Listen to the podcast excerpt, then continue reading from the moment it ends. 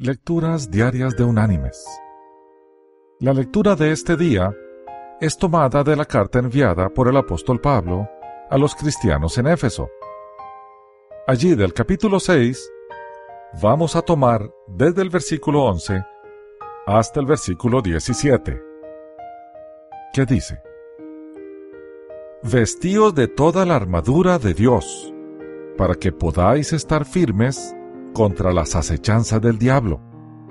Porque no tenemos lucha contra sangre y carne, sino contra principados, contra potestades, contra los gobernadores de las tinieblas de este mundo, contra huestes espirituales de maldad en las regiones celestes.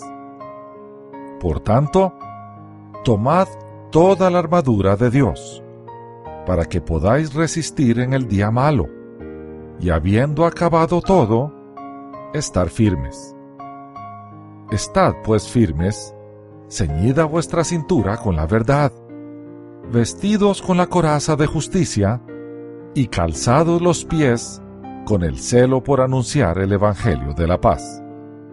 Sobre todo, tomad el escudo de la fe, con que podáis apagar todos los dardos de fuego del maligno tomad el yelmo de la salvación y la espada del Espíritu, que es la palabra de Dios.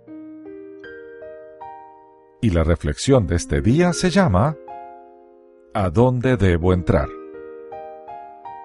En una de las grandes batallas de la guerra civil en Estados Unidos, un recluta que había perdido su compañía durante una gran confusión se aproximó tímidamente al general Sheridan y le preguntó que a dónde debía entrar. ¿Entrar? rugió el general con una voz de trueno tan terrible que aterrizó al ya asustado recluta más que todo el cañoneo y el estruendo de los mosquetes. Entra a donde quiera. Se está combatiendo en toda la línea. Mis queridos hermanos y amigos, así es nuestra vida, un combate en todas las líneas. Tenemos amenazas en la familia, en el trabajo, en nuestro servicio a Dios. Es importante no olvidar que el Señor provee las armas para combatir y salir vencedores. Usémoslas. Que Dios te bendiga.